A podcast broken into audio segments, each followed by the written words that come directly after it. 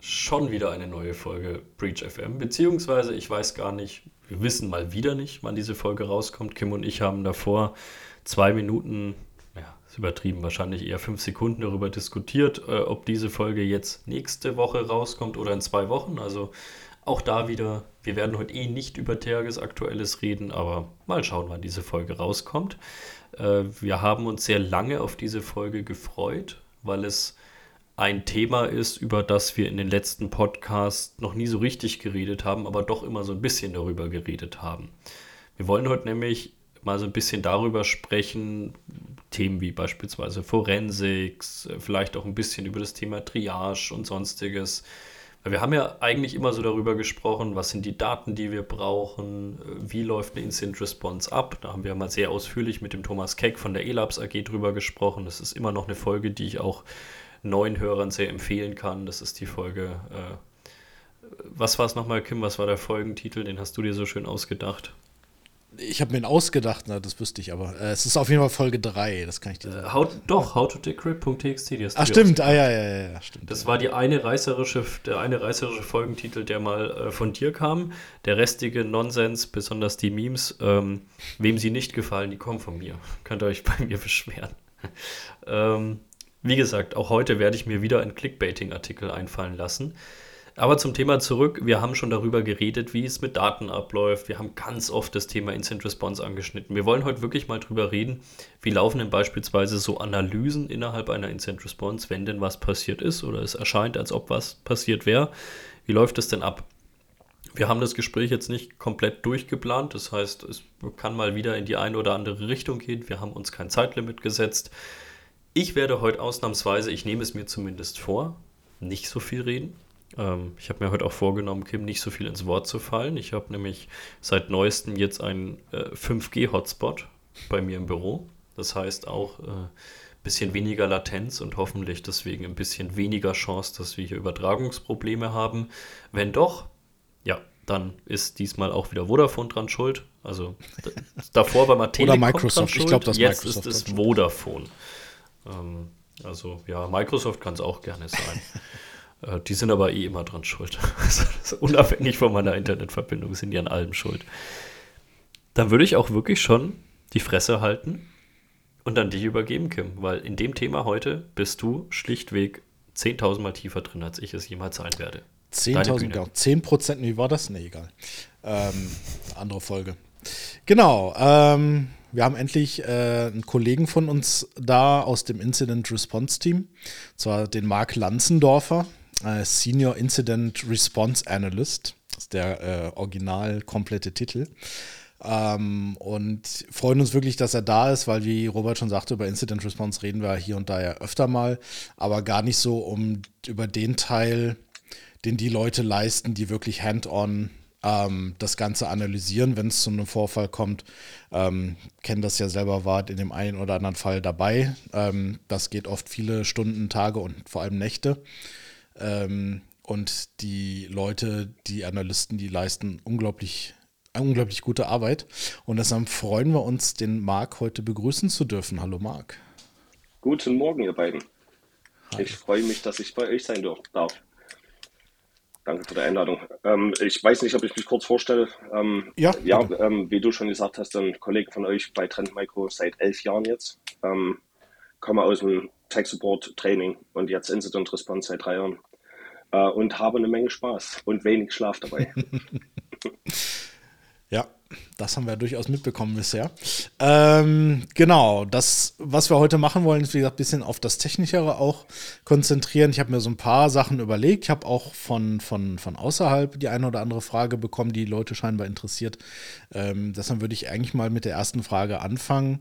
Gibt es so den typischen Fall, der reinkommt? Also es ist Freitagnachmittag. Ähm, die Gruppe baut sich auf, die 20 Leute, die da involviert sind, sprechen miteinander und dann heißt es so, Marc, du bist jetzt der zuständige Analyst. Ähm, ist das so ganz typisch, was dann jedes Mal passiert? Ist das immer der gleiche Ablauf oder ist das jedes Mal eine komplette Überraschung? Äh, ich, ich, ich sag mal so, das ähm, Rahmenprogramm ist dasselbe, ähm, aber der Fall an sich ist komplett, äh, komplett unterschiedlich. Es ähm, äh, kommt natürlich auch darauf an, wie die, wie die Umgebung aufgebaut sind, wie die Sicherheit in der Umgebung. Ähm, ich sag mal, konfiguriert ist oder wie das so angesehen wird von, von der Umgebung selber. Es kann sein, dass wir ähm, in an einem Freitag, also früher, sagen wir vor zwei Jahren noch, äh, haben wir gesagt, Freitag war Ryok Day und Montag war Conti Day. Ähm, da hatten wir immer unsere speziellen Fälle und ähm, die, die Unterschiede sind wirklich ähm, dahingehend, wie die Umgebung aufgesetzt ist ähm, und wie die ausgerichtet ist. Also ich habe Umgebungen gesehen, da ähm, braucht braucht man eigentlich gar nicht anfangen, weil es macht keinen Sinn. Ähm, dann gibt es aber ähm, auch Umgebungen, wo ähm, ich sag mal, ein Seam vor, äh, vorrätig ist, ein Seam extensive, äh, extensively, ähm, exzessiv benutzt wird, äh, wo es natürlich für einen Analysten einfacher ist, die ganzen Logs ähm, ähm, einzusammeln. Ähm, aber im, im Grunde genommen ist es alles ähm, Prozess. Wir haben, wir kriegen einen Kunden, ähm, wir schauen uns die Umgebung an. Wir brauchen natürlich auch die Visibilität im, im Netzwerk. Also das muss alles schnell geschehen.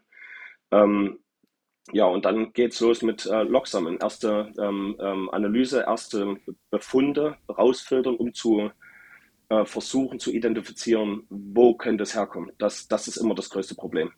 Woher weißt du, womit du anfängst? Also weißt, schaust du erstmal auf Firewall-Logs, erstmal auf Windows-Logs oder woher weißt du, wonach du schauen musst?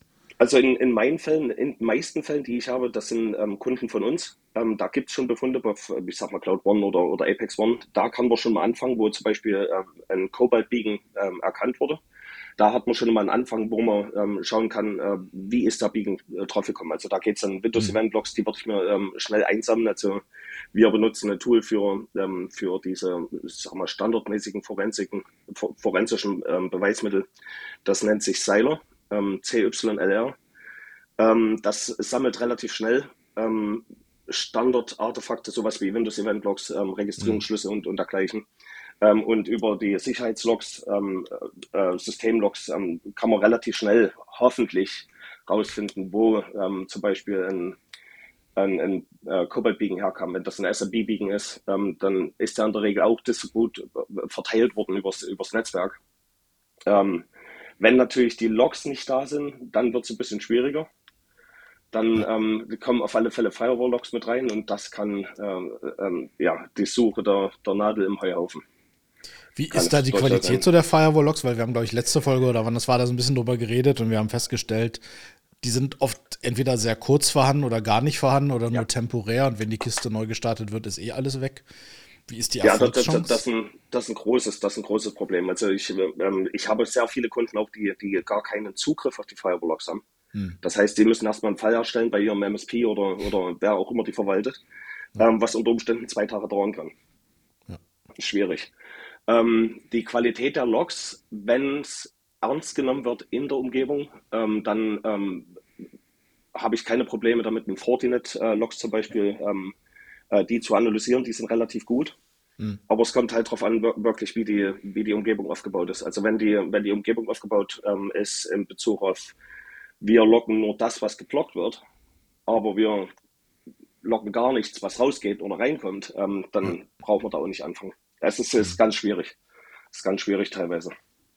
Und du hast gesagt, es gibt Fälle, da braucht man gar nicht erst anfangen. Also wie, wie stellt sich das dann dar? Ist es dann wirklich so, dass man da hinkommt und sagt, keine Ahnung, von mir aus irgendwie alles verschlüsselt, es gibt keine Logs und man sagt dem Kunden dann, ja, sorry? Ähm, naja, gut, oder? ja, sorry, das, das, das sagt man nicht, aber wir hatten einen Kunden, ähm, da sind wir rein, die waren verschlüsselt und das war ähm, in, äh, ich glaube, im August letzten Jahres ja, August letzten Jahres. Ähm, die wurden verschlüsselt. Ähm, wir haben die Analyse gemacht, forensische Analyse. Also wir haben noch Logs äh, rausfinden können, haben aber festgestellt, dass ähm, der erste Kobaltbiegen im November des Jahr davor war, im Januar die verschlüsselt wurden, dann im März ein weiterer Kobaltbiegen, im Mai Datenexfiltrierung äh, und dann letztendlich im August nochmal die Verschlüsselung. Also ähm, wenn man sich das anguckt, dann denkt man sich, warum machst du das überhaupt? Ja. Gelernt haben sie ja nicht. Ja. Das ist, ähm, und, ja. und dann hast du das Problem, dass ähm, selbst solche Umgebungen, die, die bereits verschlüsselt waren, ähm, die das Problem schon mal hatten, dass die nichts verändert haben. Mhm. Das ist, ähm, also das sind ganz, ähm, ganz schlimme Fälle. Da ähm, ja, schwört mir der Kamm wenn ich das so sagen darf. ja, und es ist ja so, dass also bei uns aus dem von dem Micro-Incident Response Team raus kommen ja am Ende gibt es ja einen Bericht und so weiter und es gibt ja auch Empfehlungen wie man mhm. die Security Löcher, sage ich mal, die ihr jetzt zumindest mal gefunden habt, wie, ihr das, wie, der, wie der Kunde das verbessern kann, äh, mit Hilfe von einfach Software, Konfiguration, Hardening und so weiter. Ähm, wie, wie wird das aufgenommen vom Kunden? Denkst du, das ist hilfreich für die oder ist das, wie du gerade in dem Fall sagtest, dass es eigentlich ignoriert wird und dann sechs Monate später gibt es halt wieder eine Ransomware? Das ist, ähm, das kommt wieder auf den Kunden drauf an. Ähm, hm. also ähm, ich arbeite zwar für Trend, aber meine Reporte, ähm, die sind ähm, Produktagnostik. Ähm, äh, ich weiß nicht, wie man es in, in Deutsch sagt, aber ich ähm, in meinen Befehlungen beziehe ich mich nicht auf Trendprodukte selber, sondern im Generellen, was sollte verbessert werden, um, um, um diese, ähm, die, diese Vorfälle zu verhindern, wie zum Beispiel ähm, äh, eine ordentliche Strukturierung vom Netzwerk, also äh, Microsegmenting ähm, äh, vom, vom Netzwerk, äh, Firewall-Regeln, ähm, DMZ nutzen und, und, und dergleichen. Ähm, es gibt Umgebungen, die können es nicht erwarten, den Report zu sehen ähm, und sich an der Arbeit zu machen, wo, wo sie sagen, okay, wir müssen verhindern, dass das nochmal passiert. Wir sind gerade nochmal von der Schippe gesprungen. Also selbst nicht verschlüsselte um, Umgebung. Es gibt aber andere Reporte, wo ich das Gefühl habe, dass der Report, ähm, ich sag mal, in, in der Schublade landet und vielleicht in 20 Jahren nochmal geöffnet wird. Und für andere Umgebungen ist es auch eine Sache, wir brauchen den Report für die Versicherung, ähm, dass die sehen können, wir haben nichts falsch gemacht, wir sind abgedeckt oder wie auch immer. Da spielt, spielen die Empfehlungen keine, äh, keine großartige Rolle.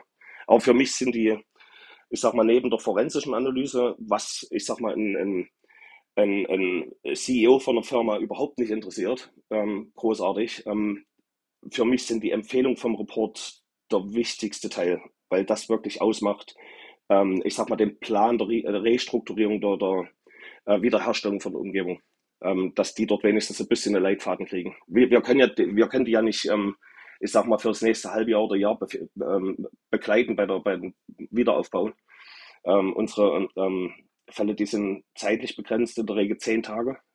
So in der Regel, dass wir da wirklich rausfinden, was ist passiert, warum ist es passiert, ähm, gab es Datenfluss und, und dergleichen. Und dann ist es halt wichtig, denen wenigstens, ich sag mal, auf dem weiteren Weg noch ein, ein, ein bisschen unter der Arme zu greifen, ein paar äh, Tipps mitzugeben. Aber ob sie das wirklich lesen, das ist eine, eine andere Klar, Frage. Ja. Wobei, äh, tatsächlich muss man sagen, das ist ja ein bisschen ein Unterschied. Wir als, als Hersteller mit unseren fünf bis zehn Tagen, vielleicht mal mehr, mal weniger, mhm. das ist ja, so machen wir das halt. Es gibt ja andere äh, Firmen, die ja auch nu vielleicht nur Forensik machen oder nur Incident Response machen. Ähm, und alles, was so letztendlich dazugehört, die machen das auch deutlich länger. Also es gibt ja auch Firmen, die zum Beispiel dann sechs Monate oder sowas die Leute noch begleiten mit Wiederaufbau und Hardening und und und. Ähm, aber am Ende des Tages ist es natürlich auch eine Preisfrage. Ja, ich meine, ich will nicht ja. wissen, was es kostet, ähm, seine Umgebung wieder aufgebaut und abgesichert zu kriegen und es dauert sechs Monate und es sind, weiß weiß ich, wie viele Leute involviert. Ähm, das ist, glaube ich, nochmal eine ganz andere Hausnummer. Ne? Ja, na gut, das ist aber nur eine Seite von, ähm, von der Sache. Ne? Also ich sage mal, wenn so eine Umgebung ähm, komplett verschlüsselt ist, äh, wie im Fall, den ich jetzt ähm, kürzlich erst hatte, ähm, wo die, das Unternehmen, ich sag mal, pro Tag Produktionsausfall 20 Millionen verliert, dann ähm, mhm. wird das schon kritisch. Also da sind, ich sag mal, für einen Wiederaufbau von, von einem Incident-Response-Team, was vielleicht eine, eine, Million verlangt über das nächste halbe Jahr, da sind das ähm, Peanuts in, im Vergleich zum, zum Produktionsausfall. Ne? Ja, das stimmt. Ja. Ist das oft in dieser Größenordnung eigentlich oder ist das, ist das schon eine Ausnahme? Ich meine, 20 Millionen ist natürlich. Ähm, für, uns, für uns ist das eine Ausnahme, weil wir sind ein relativ kleines Team. Äh, wir haben mhm. fünf Analysten ähm, und haben drei Koordinatoren. Ähm, von daher also wirklich relativ klein. Und wenn, ähm, wenn wir einen, einen, Fall reinkriegen von, von Umgebung, wo wir über, ich sag mal, 16, 17, 18 verschiedene ähm, Büros reden, dann wird es natürlich schwierig, da eine, eine ordentliche ähm, äh, Visibilität reinzubekommen für einen oder vielleicht zwei Analysten. Also da müssten wir dann schon ähm, mit Sicherheit das ganze Team äh, engagieren für zehn Tage, dass da halbwegs was gemacht wird. Das mussten wir jetzt in, ähm, was ist letzte Woche, letzte Woche mussten, mussten wir das feststellen, wo ähm, äh, trotz der Überwachung ähm, ähm, vom Netzwerk äh, in der Nacht ähm, die Umgebung verschlüsselt wurde im Frühmorgen. Ähm, mhm. 5 Uhr deutsche Zeit. Das war äh, nicht schön. Obwohl es überwacht wurde, ne? Ja. Obwohl es ähm, überwacht wurde. Ähm, ich mache mir da ein bisschen Vorwürfe, kann mir aber keine Vorwürfe machen, weil die Umgebung nur zur Hälfte ausgerollt war. Okay. Ähm, also es gab ähm, äh, ähm, Server, es gab ähm, äh, normale Workstations, Notebooks, die weder einen Schutz noch Visibilität hatten. Mhm. Ein, eine Zweigstelle, die äh, war bereits nicht mehr Teil von der gesamten Umgebung, ähm, wurde schon verkauft vor geraumer Zeit, aber es stand immer noch ein Domain-Controller drin. Ja. Voller Domain-Trust, äh, ja. über 16 verschiedene globalen Sites. Ähm, das, war, das war nicht schön. das ist ein guter Punkt, weil wir haben das oft und ich bin ja aktuell zumindest noch eher in der Phase unterwegs, dass wir den oder die Kunden eher beraten, was sinnvoll ist an Security und was nicht, sagen wir es mal so. Und ganz oft kommt dann, ja, es gibt da noch irgendwie einen Außenstandort und ein zweites Netzwerk, der ist aber irgendwie kaufmännisch von uns getrennt. Ähm, oder wir wollen nur unsere, weiß ich nicht, 30 wichtigsten Server äh, schützen. Ähm, ne, Domain Controller und und und. Die anderen sind nicht so wichtig. Ähm, wie siehst du als Analyst das? ich weiß die Antwort wahrscheinlich, aber es ist vielleicht ganz gut, das von dir nochmal zu hören. Ja, um, um, ganz ehrlich zu sein, wer nur die Hälfte der Umgebung schützt, ähm, braucht auch gar keinen Schutz. Ähm, es ist ähm, ganz einfach, ähm, was wir jetzt auch in, in, den letzten Wochen immer sehen. Es kommt eine E-Mail rein mit einer unbekannten URL. die URL, da kommen mittlerweile äh, solche Geschichten wie äh, ISO-Dateien runter. So, die werden äh, extrahiert aus einer ZIP mit Passwort geschützt. Das heißt, Realtime-Scan oder äh, Web äh, Gateway kann es nicht wirklich unter, ähm, untersuchen, weil es Passwort geschützt ist. Ähm, der Endbenutzer ähm, extrahiert das, ähm, sieht dort drinnen eine schöne ZIP-Datei oder PDF-Datei, die aber ein ISO ist, äh, lädt diese ISO als ähm, als ähm, ex externes Laufwerk, was wiederum bedeutet, dass Schadsoftware nicht gelöscht werden können aus dieser ISO. Ähm, und dann gibt es dort eine Datei, die sage sag ich jetzt einfach Report 11305.pdf. Sieht so aus, das Icon sieht auch so aus, ist aber ein LNK, also ein Shortcut. Ähm, und führt eine, ähm, eine, ähm, äh, eine DAT oder eine DLL aus, die aus einem versteckten Verzeichnis kommt, äh, über rec SVR 32, was aber vorher in rec.exe kopiert wird. also wunderbar schön äh, obfuskiert. Und ähm, das Problem an der, ganz, an der ganzen Geschichte ist, wenn so ein Quackpot auf dem, auf dem Rechner ist, ähm, ähm, wenn diese, diese Datei ausgeführt wird, ähm, gibt es eine C2-Kommunikation, der nächste Payload wird, wird nachgeladen, dann hat ähm, ein Angreifer, ein unbekannter Angreifer bereits Zugriff auf diese Maschine. Und wenn äh, Endbenutzer keine, ich nehme jetzt einfach mal ein Beispiel, wenn ein Endbenutzer keine Berechtigung hat, um auch, äh, ähm, Anwendung zu installieren, geht er zum IT-Admin, der loggt sich ein, installiert das, also haben, haben wir schon mal ein Benutzerprofil. Unter Umständen sogar noch gecachte Credentials, die man, ähm, ich sag mal, mit einem schönen Pass-to-Hash zum Beispiel äh, ausführen kann. So, wenn jetzt nur der Domain-Controller geschützt ist, zu dem Zeitpunkt könnte der Angreifer bereits Domain-Admin-Rechte haben. Das heißt, ähm, der, der Angreifer, ähm, der kann jetzt, ähm, ich sag mal, auf dem Domain-Controller neue Benutzer anlegen, kann ähm, was auch immer machen, was er will. Äh, und ein traditioneller Antiviren oder Anti-Malware ähm, wird sowas gar nicht erkennen. Selbst Behavior Monitoring, also diese Verhaltensüberwachung, ähm, vorausschauendes Maschinenlernen, wie auch immer diese, diese Schlagworte ähm, äh, mittlerweile heißen, äh, die haben keine Chance, das als ähm, äh, schadhaft zu ja. erkennen, weil es aussieht als. Das ist ein normaler Vorgang, ja. Ganz genau. Ganz genau. Das ist ja auch nicht ihre Aufgabe, gell? das muss man auch dazu sagen. Also die, ja. die Dinger haben halt einfach andere Aufgaben. Deswegen würde ich vielleicht auch noch mal ganz kurz da einhaken. Weil wir haben ja mal in dieser einen Folge über Telemetrie und die Unterschiede zu äh, Malware-Scannern und so weiter geredet.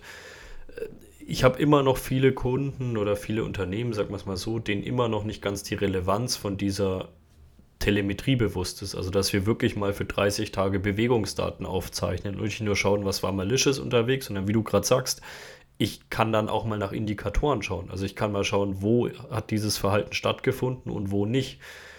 Wie oft ärgerst du dich in deiner Arbeit drüber, dass du sagst, äh, Mann, jetzt mit Telemetrie wird mir das auch wirklich einfacher fallen, weil ich habe jetzt einfach, ja, wenn überhaupt irgendwo ein, ein Beacon oder so, aber das ist ja oft schon das höchste der Gefühle.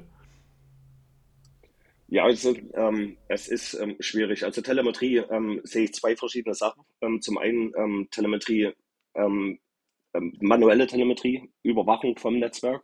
Das machen wir zum Beispiel mit den sogenannten Breach Assessments. Wir bringen eine DDI rein, wir überwachen das, das Netzwerk und schauen, ob irgendetwas ähm, äh, vorfällt. Willst du ganz Wo, kurz erklären, was DDI ist, Marc? Äh, Nicht jeder kennt es. Ja, äh, Deep Discovery Inspector ist ein ähm, Trend-Microprodukt. Ähm, äh, ich sag mal eine IDS, aber mit, ähm, ähm, mit ähm, Malware-Analyse, also Netzwerk, äh, Viren und dergleichen. Also es, ähm,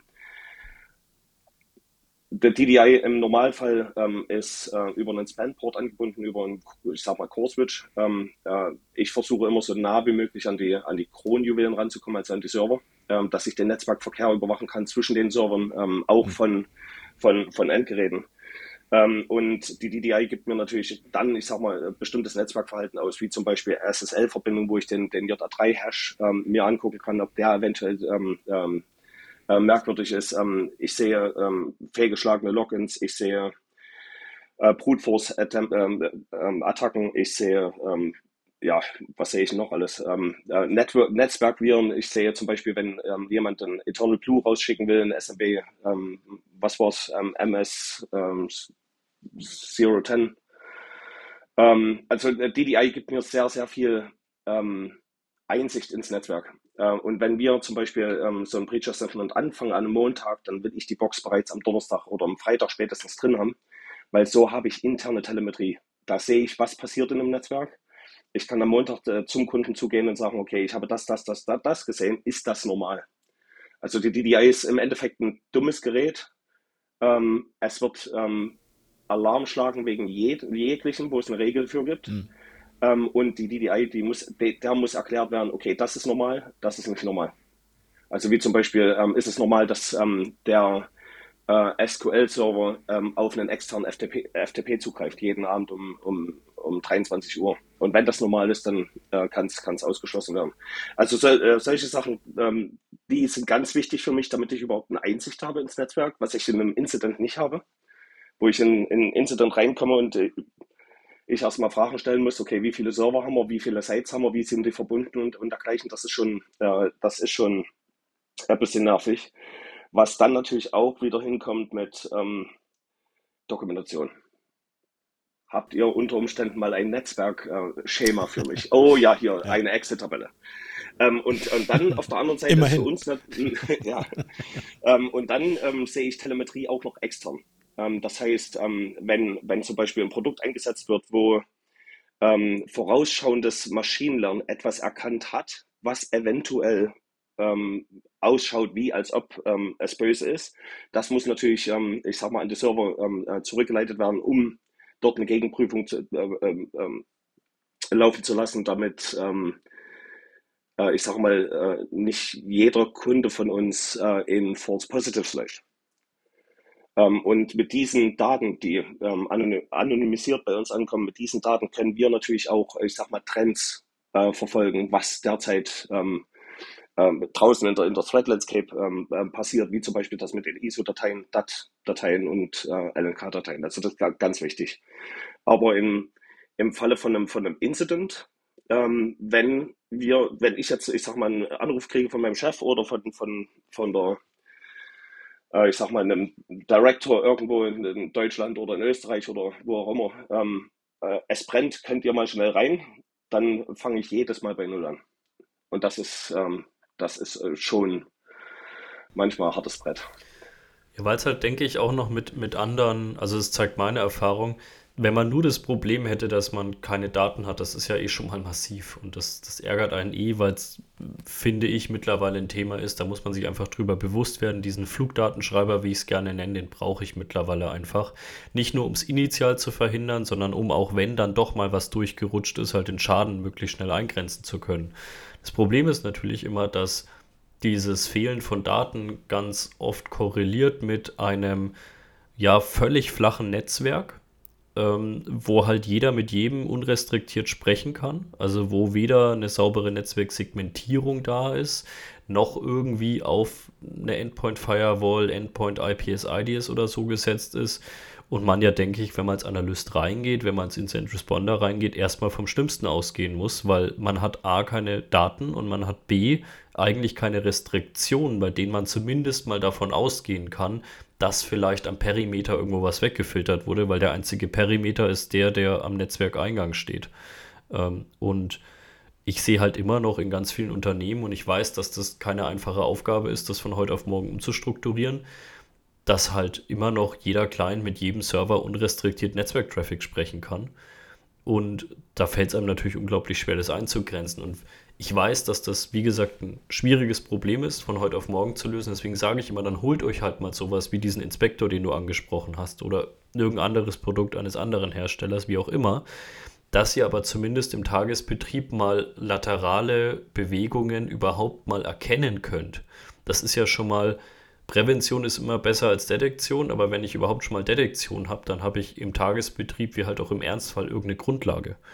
Und ähm, ich glaube, da korrelieren halt ganz oft massive strukturelle Probleme, die dann ganz für euch, wenn ihr dann reinkommt, wie du sagst, dazu führen, dass ihr komplett neu beginnen müsst. Ja, das kann ich nur bestätigen. Also ich hatte, ich hatte einen Kunden, der, der hat ähm, mit Absicht eine PowerShell-Skript laufen auf dem Exchange, ähm, was sämtliche IES-Logs löscht, sämtliche Event-Logs löscht, weil der Plattenplatz nicht ausreicht. Ähm, und das in 2022, wo ich sag mal, Plattenplatz nicht mehr so teuer ist wie in, äh, im Jahre 2000. Äh, das ähm, äh, für mich als äh, Responder, ich verstehe es nicht. Auf der anderen Seite ähm, haben wir nicht nur das Problem mit dem flachen Netzwerk, sondern auch das Problem mit, ähm, mit ähm, Staffing. Wenn ich ein großes Unternehmen habe, dann kann ich nicht davon ausgehen, dass ein IT-Department von zwei Leuten, ähm, äh, ich sage jetzt mal, die Sicherheit übernimmt, das ähm, ähm, Überwachen des Netzwerks übernimmt und das Deployment oder, oder Helpdesk übernimmt. Das, das funktioniert einfach nicht.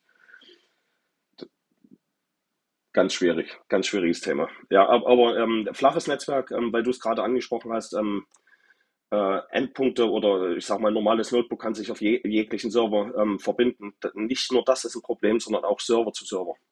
Und das sehen wir in der Regel, weil ähm, äh, wenn, wenn so ein Angriff läuft, ähm, versuchen natürlich die Angreifer so schnell, so schnell wie möglich, ähm, ich sag mal, die, die, die, die Rechte zu eskalieren, also Privileges, ähm, äh, Escalation of, of Privileges.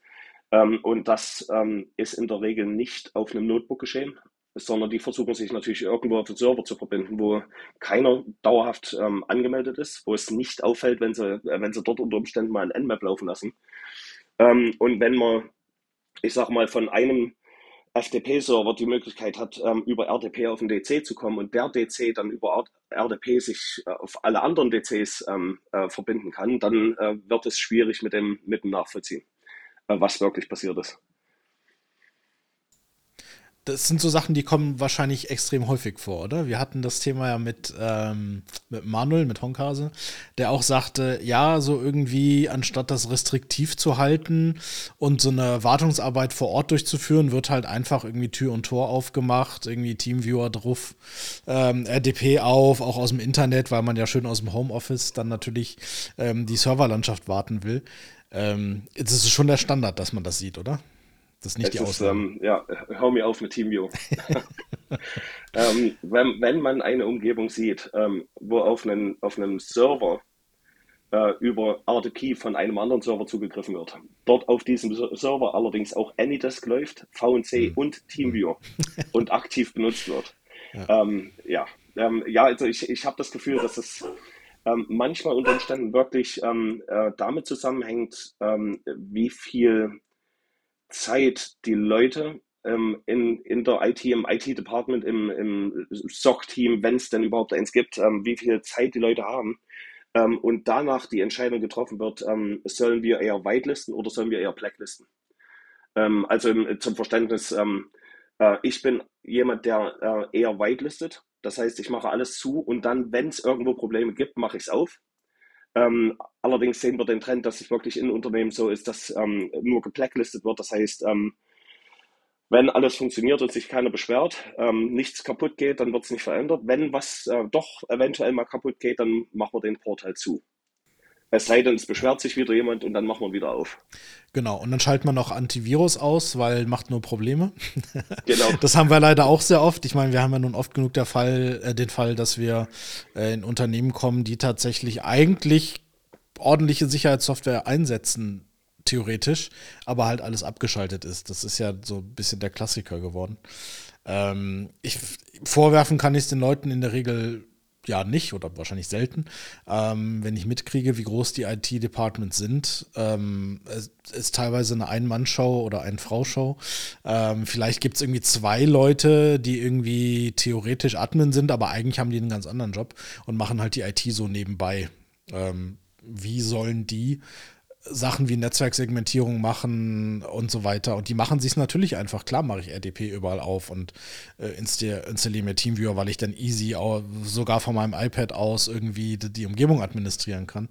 Ähm, nur im Falle dieser Fälle schwierig. Ähm, denkst du denn, dass dann die Leute daraus lernen zumindest, wenn man sagt, okay, pass auf, ähm, Teamviewer schlecht auf Servern. Ich sag mal, wir haben ja auch in, in Intrusion Prevention in der äh, DDI zum Beispiel, die du erwähnt hast, äh, haben wir ja auch eine Erkennung drin von, von Teamviewer und so weiter und auch unsere, unseren Host-Based IPS und sowas. Wir erkennen ja sogar, wenn es drauf ist oder wenn es da Traffic gibt, aber die meisten Leute sagen natürlich trotzdem ja erlauben, weil ich will es natürlich nutzen. Ja, ähm, in dem Bezug, ähm, ich hatte, ich, vor vielleicht drei Monaten hatte ich einen Fall, wo äh, Teamviewer Anydesk ähm, eingesetzt wurde, legitim eingesetzt wurde. Ähm, was ich gemacht habe, ist, ähm, ich habe zum Beispiel auf der Cloud One ähm, über die IPS ähm, zwei Regeln aktiviert für TeamViewer-Benutzung und äh, Anydesk, die nur ähm, Logs erstellt, also die nicht unterbindet, äh, um den, den guten Leuten einfach mal das Ausmaß äh, klar zu machen, wo TeamViewer läuft, ähm, Anydesk läuft, wann denn dort Verbindungen hergestellt werden äh, und wo das Risiko ähm, wirklich äh, besteht. Und das, ähm, es kommt drauf an. Ähm, manchmal habe ich das Gefühl, das geht ins linke Ohr rein, am rechten wieder raus, ähm, dass das wirklich nicht zugehört wird. Ähm, äh, dann gibt es manchmal auch ähm, Probleme mit der Chefetage.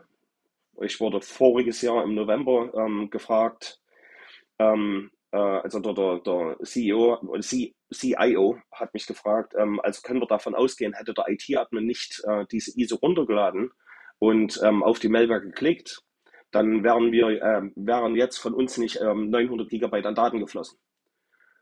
Ähm, und das ist für mich ein ganz, ganz äh, schlimmes Thema aus dem Grund, weil ähm, da versucht jemand, jemanden die Schuld in die Schuhe zu schieben, also einen Sündenbock zu finden ähm, wo ich bloß darauf reagieren äh, konnte mit der Aussage, okay, ähm, dann müssten wir aber auch gucken, warum konnte der IT-Admin da draufklicken und das ausführen. Ähm, das ist auch so eine Sache, die du, die du angesprochen hast, ähm, dass Module nicht aktiv sind oder eventuell auch Ausnahmen gesetzt sind in Produkten. Ähm, wenn man zum Beispiel sieht, dass cmd.exe äh, ausgeschlossen wird, ja äh, oder Excel.exe ähm, oder sämtliche mhm. Browser von, von PowerShell, ganz beliebt. PowerShell, ja, ähm, also dass das alles ausgeschlossen wird von, mhm. von, äh, von Verhaltensüberwachung, von, von der Echtzeitsuche, dann ist es normal, dass, ähm, dass sich Malware dort ohne Probleme äh, verbreiten kann und somit dann auch zu, zu ähm, äh, schwerwiegenden An äh, Angriffen führen kann. Ja, und vor allem ja nicht nur Malware, sondern wirklich auch diese Hands-on-Angriffe, die wir ganz gerne mal ja Targeted Attacks nennen. Ob sie es mhm. immer sind, weiß ich nicht. Ich glaube, die suchen einfach eine Schwachstelle und wenn sie eine finden, dann gehen sie halt rein. Ähm, und wie oft wird dort PowerShell und, und, und die, die, die Command-Line einfach benutzt? Ähm, ob sie es jetzt abtippen oder copy-pasten, sei mal dahingestellt, aber es mhm. wird halt zumindest erstmal keine Malware benutzt. Und wenn du dann keine, äh, irgendeine Form von Detection und Response hast, dann siehst du es halt noch nicht mal. Ähm, außer halt in den Windows-Logs, glaube ich, ne, da taucht es halt auf. Außer der Angreifer geht hin und löscht die, dann ist da auch wieder schlecht. Ja. Ähm, du hattest eben gesagt, ähm, eben ist gut, am Anfang irgendwann, dass ihr unter anderem ja Sylar nutzt als Tool. Ähm, was, wie groß ist die Rolle, die so Tools spielen, die ihr, die ihr da einsetzt in der, in der Forensik? Und woher wisst ihr, welche Tools ihr nutzen sollt oder müsst oder könnt? ähm, habt ihr da ganz viele ausprobiert oder gibt es da irgendwie so einen Standard, wo man sagt, okay, ich habe hier ein Toolset von, weiß ich nicht, 20 Tools, die ich immer hernehme? Wie läuft denn das? Ähm, es gibt, ähm, ich sage mal, ähm, doch äh, relativen Standard im, im Bezug auf ähm, forensische Akquise. Äh, gibt es verschiedene Tools, FTK Imager zum Beispiel oder, oder äh, GCape. Ähm, die Tools, ähm, da guckt man natürlich drauf, dass, dass man ähm, äh, so wenig wie möglich ähm, äh, verändern auf der Maschine. Ähm, weil unter Umständen kann es natürlich sein, dass man, dass man zum Beispiel ein speziell, eine spezielle Malware ähm, versuchen wiederherzustellen aus dem Lernbereich von, von der Platte, was ähm, immer schlimmer wird mit, äh, mit SSD-Benutzung. Aber ähm, für die Analyse ähm, gibt es eine ewig lange Stange an, an, an Tools. Ähm, ich sag mal so, wir haben uns ein paar Tools angeguckt. Wir haben geguckt in ähm, FDK Imager ähm, und dann ähm, äh, Seiler natürlich. Ähm, es gibt noch, noch ein paar andere äh, Tools, aber in der Analyse, da kommt es dann ähm, darauf an, welches Tool benutzt wird und mit welchem man sich, ähm, ich sag mal, komfortabel fühlt. Ähm, ich zum Beispiel benutze äh, Autopsy äh, relativ häufig. Ähm, Im ähm, Bezug auf, äh, ich sag mal, die automatisierte Erstellung von Timelines benutze ich Blaso, also Log to Timeline und dann P-Sort ähm, die ich dann nochmal manuell ähm, äh, analysiere, weil Autopsy mir nicht wirklich alles gibt. Ähm, es gibt ähm, andere Tools, Axiom, ähm, äh, Ncase und dergleichen. Ähm, die sind alle toll, allerdings für ich sage mal, für, für Umgebung, wo man innerhalb von drei Tagen 25 Hosts untersuchen muss, ähm, ist mir das einfach zu, zu schwerfällig, ähm, durch die Tools durch, durchzugehen. Also es, ähm, Gibt es eine bestimmte Voraussetzung, die ein Tool mitbringen muss? Ja, es muss, ähm, die, die, Daten müssen sound sein. Das heißt also, wenn es eine automatisierte ähm, grafische Darstellung gibt, ähm, müssen die Daten natürlich auch ähm, legitim sein und dürfen nicht abweichen von, von, vom Standard. Aber ansonsten ähm, sage ich immer, ein Incident Responder, der muss sich mit seinem Tool wohlfühlen. Wenn er, wenn er sich mit dem Tool nicht wohlfühlt, dann ähm, braucht er gar nicht anfangen. Klar. Ja. Ähm, wie wichtig ist es, bleiben wir bei dem Tooling vielleicht so ein bisschen, wie wichtig ist es, dass in einem, bei einem Vorfall, sagen wir mal, die Maschine ist jetzt verschlüsselt von mir aus und die zeigt irgendwie so ein Ransomware, Ransom Note Bildschirm vielleicht an oder ganz normalen Bildschirm und irgendwo liegt die, die, die Ransom Note auf dem Desktop oder wie auch immer. Wie wichtig ist es dann, die Maschine quasi nicht auszuschalten? Weil da kannst du ja auch mit einigen Tools ran ähm, und aus dem Speicher noch was auslesen. Ist das was, was realistisch was bringt? Ähm, es kann, ähm, muss aber nicht. Es ist ein großes Risiko. Ähm, also ich sage ich sag mal so, wenn die Maschine noch läuft, ähm, ähm, ist es natürlich immer noch das Risiko, dass die Maschine fürs Propagieren für, von der Malware benutzt werden kann, also von der Ransomware. Ähm, das könnte äh, äh, zu Problemen kommen. Netzwerkisolierung könnte einen Killswitch verursachen von der Malware, also dass die sich abschießt, wenn kein Netzwerk mehr da ist. Es ist schwierig. Ähm, es gibt die Möglichkeit, ähm, äh, dem, die, die, den Speicher zu ziehen von der Maschine, die, die läuft und dort unter Umständen, ähm, äh, ich sag mal, die, die Verschlüsselungsmethodik auslesen zu können. Es gab mal einen Fall, äh, da wurde der, der Schlüssel von der Ransomware im Arbeitsspeicher gespeichert und nicht verändert. Das heißt, er konnte ohne, ohne Probleme ähm, die Dateien wieder entschlüsselt ähm, werden. Das war aber vielleicht vor zwei, zweieinhalb Jahren. Ähm, aber seitdem ähm, muss ich ganz ehrlich sagen, zu dem Zeitpunkt, ja, die Daten sind verschlüsselt. Ähm, in 99 Prozent der Fällen sind die Daten auch geflossen.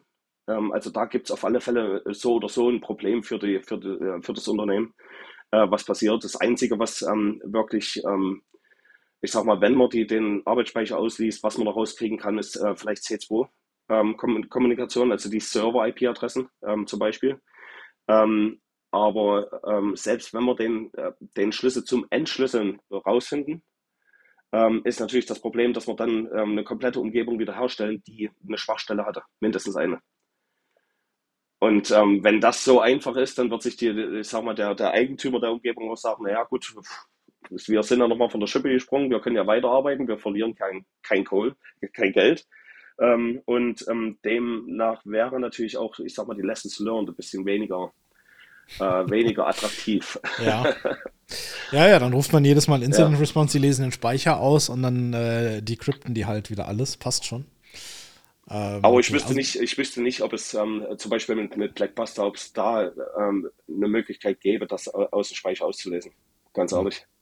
Und okay. Blackbuster ist sowieso, ja, ein Blackbuster ist sowieso ähm, verdammt schnell. Also selbst wenn wir da jetzt vielleicht morgen anfangen würden, ich sag mal, ähm, die ersten 100 Maschinen wieder zurückzusetzen, kann es natürlich sein, dass man irgendwo den, ähm, den originalen Ursprung ähm, von der, von, von der ähm, ähm, Verteilung der, der Ransomware äh, noch nicht gefunden hat und der dann wieder anfängt und wieder anfängt. Also was ich ähm, letzte Woche erlebt habe, die haben angefangen über SMB. Äh, dann äh, ging es äh, in äh, WebDRV äh, und zum Schluss, der letzte Trigger war WMI über LDAP Queries. Automatisiert. Die haben mitgekriegt, oh, da ist jemand da, äh, jetzt ähm, drücken wir mal den, einen Knopf, einen großen roten Knopf. Mhm. insgesamt vier verschiedene Samples, vier verschiedene Art und Weisen, ähm, wie, sie, wie sie die Melder verteilt haben. Und während ich an dem Fall saß, ähm, äh, wurde ich kontaktiert von einem Kollegen äh, aus den USA, der an einem Fall saß in Österreich, wo exakt dasselbe passierte. Hm. Exakt dasselbe zur selben Zeit. Also die, ähm, es ist mittlerweile nicht mehr so, dass man sagen kann, okay, ähm, freitags ist, ähm, ist äh, Ryok Day ähm, ja. und nächste Woche Freitag ist, ist der nächste Kunde dran. Ähm, mittlerweile ist es so, dass die wirklich in, in entweder Schichten äh, oder aber ähm, die Teams so groß sind, dass sie, dass sie mittlerweile die, auch die Zeit und die Ressourcen haben, äh, mehrere ähm, äh, äh, Targets äh, anzugehen. Es ja. ist ähm, auf der anderen, anderen Seite sitzen halt auch recht große Teams und es sind halt relativ viele. Also wenn wir jetzt von diesen Ransomware-Gangs oder Kartellen oder wie immer sprechen, mhm. das werden halt auch mehr als fünf Leute sein, ne, die da, die da sitzen. Ähm, deshalb ist es schon glaube ich, unglaublich, weil man rennt ja so ein bisschen immer hinterher. Man ist ja nie denen voraus, wirklich. Ähm, natürlich wiederholen sich Dinge. Das ist ja das, was man sieht. Deshalb kann man es ja auch analysieren, eigentlich. In manchen Fällen zumindest. Ähm, würdest du sagen mittlerweile, dass du anhand der Art der Angriffe oder der Analysen, die du machst, dass du dann schon erkennst, welche Gruppe dahinter steckt? Ähm, ich hatte es mal ähm, gedacht, dass ich das könnte, ähm, bis ich im November okay. letzten Jahres einen Fall aus, ähm, aus England hatte. Ähm, selbes Prinzip wie Conti, ähm, selben Indikatoren. Also wir, wir hatten eine RDP-Verbindung von einem externen äh, äh, Windows-Server. und dieser, diese Maschine, die fing an mit WIN-RI0T, Riot. Das bleibt bei mir im Kopf. Ähm, und die haben wir, keine Ahnung, bestimmte 20 äh, Conti-Fällen davor schon gesehen. Also bin ich davon ausgegangen, hey, das könnte Conti sein. Ähm, allerdings waren die sehr schnell. Das heißt, die sind an einem, an einem Dienstag rein. Am Donnerstag haben wir die Exfiltrierung gestoppt, weil wir erst am Mittwochabend, ich sag mal, die, die Zusage gekriegt haben. Ähm, haben die Exfiltrierung gestoppt und auch die Ver Verschlüsselung verhindern können. Allerdings kam dann ähm, eine Nachricht, ähm, also eine E-Mail zum 25, 30 Mitarbeitern inklusive den, dem CIO, ähm, dass sie die Daten haben und die Gruppe nennt sich Karakurt. Basierend auf den Indikatoren muss ich davon ausgehen, dass ähm, jemand von Conti ähm, rüber zu Karakurt gewechselt ist. Ähm, also man kann es nicht wirklich hundertprozentig genau sagen. Ähm, wir hatten Blackbuster zum Beispiel, die haben einen AD-Dump gemacht äh, über PowerShell ähm, und haben das äh, in eine Datei ausgegeben, äh, cccc out.csv, äh, was ein klares Indiz für einen ehemaligen Conti-Mitglied äh, ähm, ist. Ja. Äh, also, das, man, man, ist ja, hm? das ist ja im Grunde genommen dieses Entrepreneurship, was mir immer auf LinkedIn beigebracht werden soll, ne? dass du dich unabhängig von deinem Arbeitgeber machst und eigene Sachen gründest äh, und dir dein eigenes Business aufbaust. Und so läuft es da wahrscheinlich auch genauso, kann ich mir gut vorstellen. Also, dass man halt, wie auch in der freien Wirtschaft sieht, das, was jetzt bei einem Arbeitgeber für mich funktioniert, kann ich vielleicht auch ohne diesen Arbeitgeber machen. Und gut, steuerfrei ist es eh meistens, ähm, aber dann, dann kriege ich halt alles. Und äh, kriegt nicht nur einen Teil irgendwie von der Ransom. Also von dem her kann ich mir das schon gut vorstellen. Und da kennt man ja auch die Geschichten mittlerweile. Jetzt wäre mal eine Frage, weil wir hatten gerade, bevor wir drüber gehen, über dieses ganze Thema Grow Patient Zero geredet. Also um auch vielleicht herauszufinden, wo war die Quelle, von wo aus verbreitet es sich, weil wenn ich das nicht einschränke, dann muss ich ja auch nicht mit Priestore und sonstigen beginnen. Ähm, wie äh, gab es Fälle, in denen du auch gesagt hast, wir glauben jetzt zwar, dass es einigermaßen clean ist, aber wir können jetzt nicht zu 100% sagen, wer der Patient Zero war. Ja, die gibt es immer. Die, die, ja. die wird es auch immer geben. Also das, ähm, ähm, wenn wir so einen Fall annehmen und ähm, der Kunde zu uns sagt, ja, bitte helft uns, dann ähm, gibt es bei uns immer einen Disclaimer ähm, von vornherein. Ähm, wir versuchen ähm, äh, zu, herauszufinden, wer der Patient Zero ist und ob Daten, Daten geflossen sind. Aber wir haben immer das Problem, dass, ich sag mal, äh, forensische Materi Materialien, die wir brauchen, um das rauszufinden, nicht mehr da sind. Ähm, wie zum Beispiel Firewallogs, Kim, du, du hast das ähm, vorhin erwähnt, dass ähm, manche werden wirklich bloß im Speicher ähm, gehalten.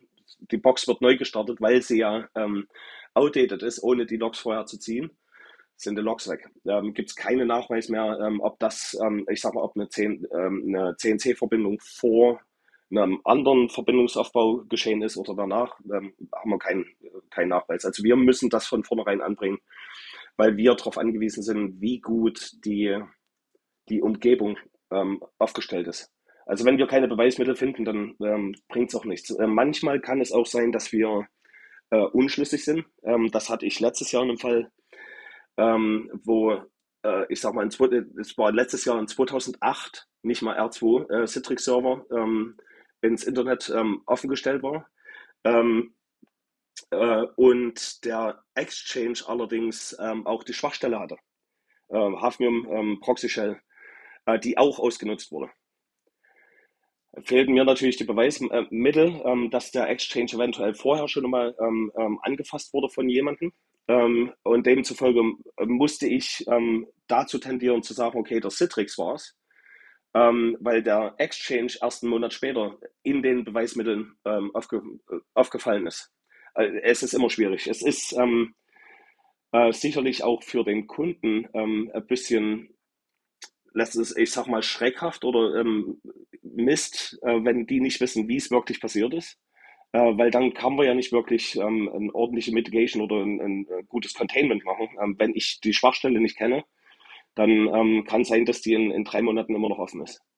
Und deswegen gibt es dann ähm, halt, deswegen sage ich auch in dem Report für die Recommendations bei solchen Sachen ist, ähm, am besten die Firewall komplett zumachen und nur das aufmachen, was benötigt ist. Und wenn ihr, bevor ihr was aufmacht, guckt, ob es ähm, aktuell ist, ob ihr eine IPS davor sitzen habt, Host-Based IPS, ähm, ähm, besseren Schutz, zum Beispiel Integrity Monitoring von, von Cloud One, ähm, kann dabei helfen, zum Beispiel ähm, das Erstellen von Webshells zu erkennen. Webshell wird erstellt in einem speziellen Ordner. Warum nicht ähm, diesen speziellen Ordner ähm, danach überwachen, ob denn eine Datei äh, verändert wird, zum Beispiel? Aber ja, das ist, ähm, ist ein ganz schwieriges Thema. Und das wird sich auch nie ändern, glaube ich. Also vielleicht noch ein, zwei persönliche Anekdoten dazu oder persönliche Erfahrungen. Also erstens, was ich gelernt habe, es ist, es ist eigentlich nie der Patient Zero, bei dem man es zuerst denkt. Also immer wenn, wenn Kunden oder Unternehmen dann auch zu mir gesagt haben, oh, da hat es angefangen, dann wusste ich schon immer, ja, da hat es wahrscheinlich nicht angefangen ähm, sondern wahrscheinlich hat es irgendwo anders angefangen, wie du vorhin gesagt hast. Es ist seltenst der Client, sondern meistens kommt es halt irgendwo und auch ein Angreifer ist ja selten daran interessiert, dass sich ein Patient Zero als solches präsentiert, weil sie natürlich auch wissen, dass es dann teilweise einfach bessere Analyse und dann daraus resultierende Mitigationsmethoden gibt. Deswegen sage ich Unternehmen dann auch immer, ein Angreifer ist auch gar nicht daran interessiert, dem Patient Zero so schnell preiszugeben zu dem ganzen Thema Firewalls ist vielleicht auch immer wichtig, nochmal für die Kunden zu erwähnen, die technisch das vielleicht noch nicht in alle Tiefe gemacht haben. Man findet natürlich ja auch nicht immer jeden C&C, nicht jeden C2-Server, der wirklich relevant ist. Also es kann auch sein, dass es schon eine maliziöse Kommunikation vor drei Monaten gab, aber man halt einfach diesen Indikator niemals herausgefunden hat. Und man findet dann halt nur die Kommunikation historisch von den Indikatoren, die man halt auch gefunden hat. Ähm, diese C2-Server, die bleiben ja auch nicht statisch, also die sind ja auch nicht dumm. Das heißt, da ändern sich ja auch IPs, da ändern sich DNS und sonst irgendwas, teilweise in völlig andere Richtungen. Und auch da, ich, ich sage den Unternehmen nur immer, sorgt bitte mit Telemetrie, allgemein mit Logdaten, dafür, dass wir so viel Grundlage wie möglich im Zweifelsfalle haben. Aber niemals wird euch irgendein Unternehmen garantieren können, da rauszugehen und zu sagen, boah, ihr seid clean, das garantieren wir euch. Also man, man muss immer alles dafür tun, so, so stark oder so weit zu diesem Zustand hinzukommen, wie nur irgendwie möglich. Aber man kann es natürlich niemals garantieren und wer das garantiert, der lügt meiner Meinung nach. Eine Frage von mir wäre auch noch, du hattest vor ein paar Minuten mal irgendwann das Wort Versicherung in den Mund genommen und dass ja so ein Bericht auch manchmal dafür eben hergenommen wird, dass man der Versicherung präsentieren möchte, ich sage ganz klar möchte, dass man ja nichts falsch gemacht hat und deswegen kein grobes Fehlversagen vorlag, man hat die Anforderungen erfüllt und deswegen auch eine Schadenssumme ersetzt bekommt.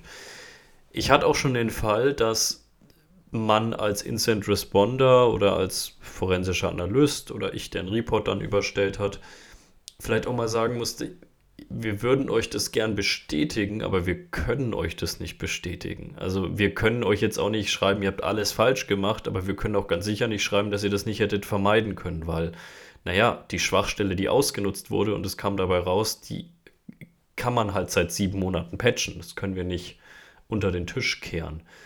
A, hast du da schon Erfahrungen gemacht? Und B, das wäre gleich eine anknüpfende Frage, die habe ich mir vorhin gestellt, ist, die forensische Analyse ist natürlich für viele Dinge gut. A, dass man überhaupt schlauer wird. D, B, dass man es eingrenzen kann. C, so für so Dinge wie Versicherung und sonst was. Was ich auch noch oft hatte, war Unternehmen, die mir dann gesagt haben, naja, Ransomware schön und gut und ist auch schlimm, aber wir haben ja eine saubere Backup-Strategie. Und dann habe ich denen gesagt, naja, eure Backup-Strategie sieht gar nicht unsauber aus.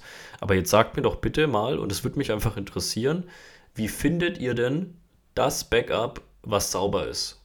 Also wie findet ihr denn das Backup, dass wenn ihr es restort, nicht die gleiche Scheiße in zwei Wochen wieder anfängt?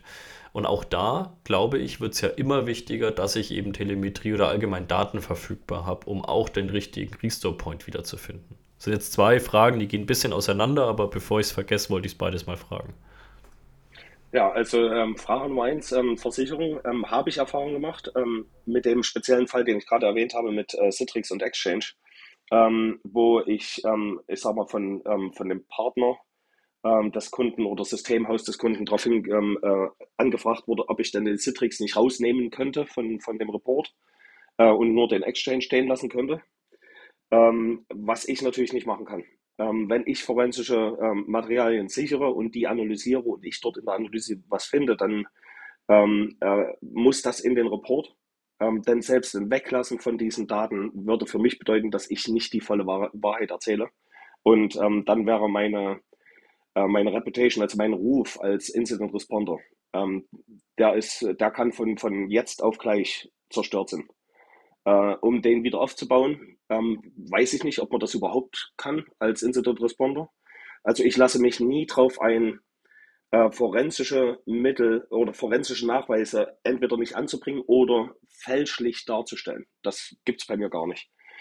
Ähm, auf der anderen Seite habe ich ähm, den guten Kunden oder ähm, dem Systemhaus dann auch mit, mitgeteilt, dass ähm, selbst wenn ich den Citrix rausnehme äh, und der Exchange noch drin steht, ähm, sind sechs Monate seit dem Patch da.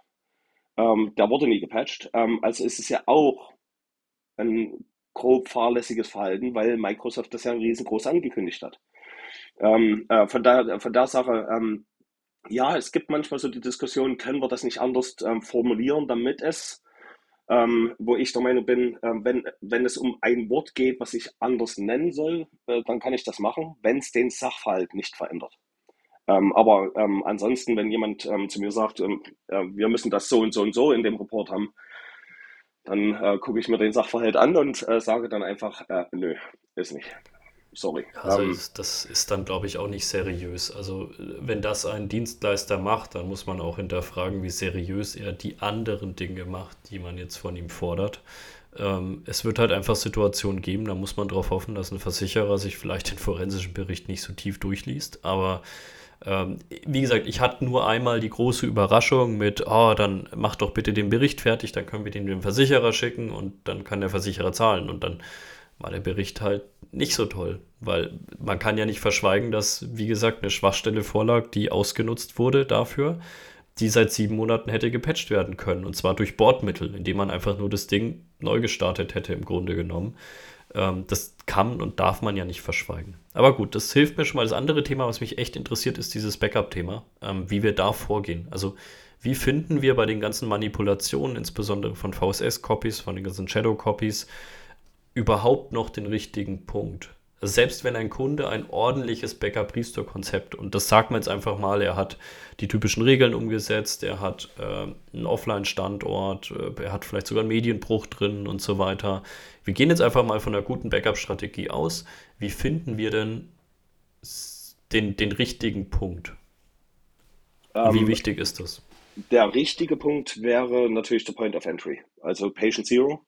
Äh, wenn wir den haben, äh, dann wissen wir, ähm, die erste schadhafte Aktivität, die passiert ist, Äh, und beim Patient Zero bedeutet das, der, der Angreifer ist, ähm, konnte eindringen. Ähm, ähm, wir wissen den Zeitpunkt, wir können ein Backup von vor dem Zeitpunkt nutzen. Ähm, das ist natürlich schwierig, wenn äh, wir eine Umgebung haben, wo man äh, zweischneidig fährt. Also zum Beispiel ähm, ein Endpunkt bekommt Quackbot äh, auf Basis von einem ähm, äh, beim Exchange, der ein halbes Jahr vorher passiert ist. Äh, da stellt sich dann natürlich die Frage, will man jetzt, ich sag mal, ähm, der Endpunkt wurde am 1. Dezember 2020 ähm, mit Quackbot ähm, äh, gepreacht und der Exchange ein halbes Jahr vorher. Will man jetzt das Backup auf den 30. November zurückspielen oder will man das Backup zurückspielen auf vor den originalen Breach von dem Exchange? Das ist immer so eine, ähm, äh, so eine, so eine Sache, ähm, ähm, wo ich mir manchmal nicht hundertprozentig sicher bin, ob die, ähm, ob die Kunden äh, das Risiko wirklich genauestens einschätzen können. Also für mich ist es selbst, wenn ich ähm, ähm, mir eine Umgebung angucke und ich habe mein Patient Zero von einem Notebook, ähm, äh, da ähm, ist, ein, ist ein Angreifer reingekommen, ähm, habe ich das Problem, dass ich nicht weiß, ob irgendwo auf der anderen Seite der Welt ähm, vielleicht noch ein Server offen steht, wo ein Backdoor äh, installiert wurde, der zur Not benutzt wird, falls äh, das Notebook ausgeschaltet ist und äh, ich sage mal, nicht weiter benutzt wird oder zurückgesetzt wird oder wie auch immer. Also wir müssen immer davon ausgehen, dass wenn wir, wenn, wenn ähm, Sicherheitsprodukte oder SOC-Analysten oder Incident Responder, wenn die ein Tür, Türchen öff, äh, zumachen in die Umgebung, ist immer noch irgendwo ein, ein Türchen offen. Ähm, also hier muss ich immer ganz ehrlich sagen, spielte Backup zurück, wenn es denn soweit klar ist, dass es vor dem ersten Auffallen von, von, der, ähm, äh, von dem Incident ähm, äh, äh, ähm, erstellt wurde.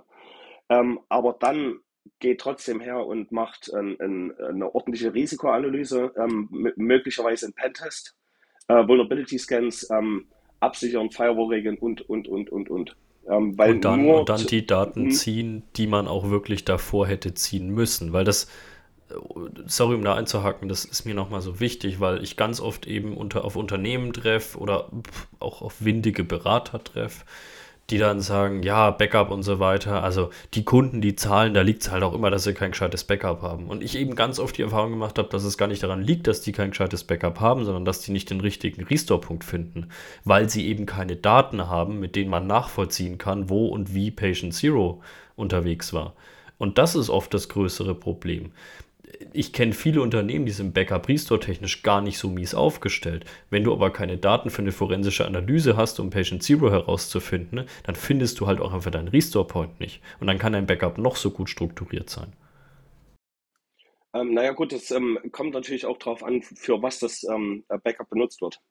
Äh, wenn, wenn, ich sage jetzt mal, ein, ein, äh, ein Unternehmen hergeht und sagt, okay, ähm, wir schließen, was auch immer wir hatten, schließen wir komplett ab wir bauen ein neues Netzwerk, wir brauchen allerdings die Daten aus dem SQL-Server. Ähm, also wir, wir spielen von einem, von einem Backup zurück ähm, sämtliche ähm, SQL-Daten und importieren die in einen neuen Server. Ähm, dann ist es egal, von wann, das, ähm, von, von wann die Daten sind. Ähm, wenn sie nicht manipuliert worden sind. also von der Seite her, Backup-Strategie ist super, super, super wichtig, spielt aber in meinem, meiner Meinung nach in der Wiederherstellung von einer Gesamtumgebung in Bezug auf, äh, ich sag mal, ähm, die Server wieder zurück, äh, ähm, äh, zurückstellen auf den Stand von vor dem Angriff ähm, eine weniger große Rolle. Also ich sehe die Backups eher als eine Strategie, die wichtigen Daten wieder rauszuziehen und ähm, wieder dorthin zu platzieren, wo sie, wo sie hin sollten, unter Umständen auf neue Server. Ja, das, das Weil, muss man immer hinterfragen, ob das sinnvoll ist, äh, wirklich dieses Risiko einzugehen, sich komplette Images wieder zurückzuziehen und wie du schon gesagt hast, sich vielleicht einfach das Backdoor wieder einzuhandeln. Aber wir haben natürlich insbesondere, wenn ich in so den gesunden deutschen Mittelstand schaue, insbesondere ist natürlich ein großes Problem, sind beispielsweise riesige Shares mit ganz komischen NTFS-Berechtigungen.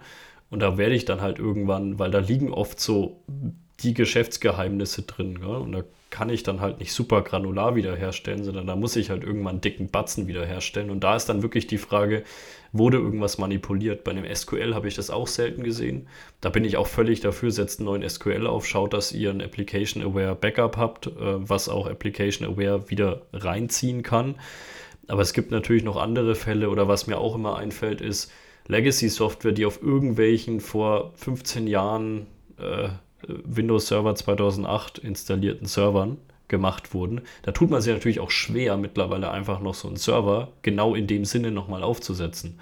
Also mit genau diesen Einstellungen. Und da sehe ich dann schon, dass Kunden sagen, müssen irgendwie auch, ja gut, in dem Fall müssen wir dann vielleicht sogar ein Image zurückspielen. Ich stimme dir aber völlig zu, das muss halt der Einzelfall bleiben. Ja, in, in dem Falle kann man dann natürlich, ähm, ich sage mal, ähm, äh, in der Risikoanalyse äh, sich noch, noch ähm, überlegen, vielleicht können wir den Server so wie er ist ähm, aus dem Backup weiter benutzen, aber vielleicht komplett isolieren, ähm, dass wirklich bloß ähm, entweder gar kein Zugriff mehr ähm, möglich ist, außer über die Konsole, oder aber ähm, wirklich nur sehr, sehr limitierte Verbindungsmöglichkeiten zu dem Server bestehen. Also da, das sind solche Sachen, ähm, wo ich manchmal überlege, ähm, okay, die stellen jetzt in 2008 R2-Server zurück in, im, im Jahre 2021. Ähm, warum nicht einfach einen neuen Server aufsetzen äh, und die, die ganzen Anwendungen ähm, äh, ähm, umziehen?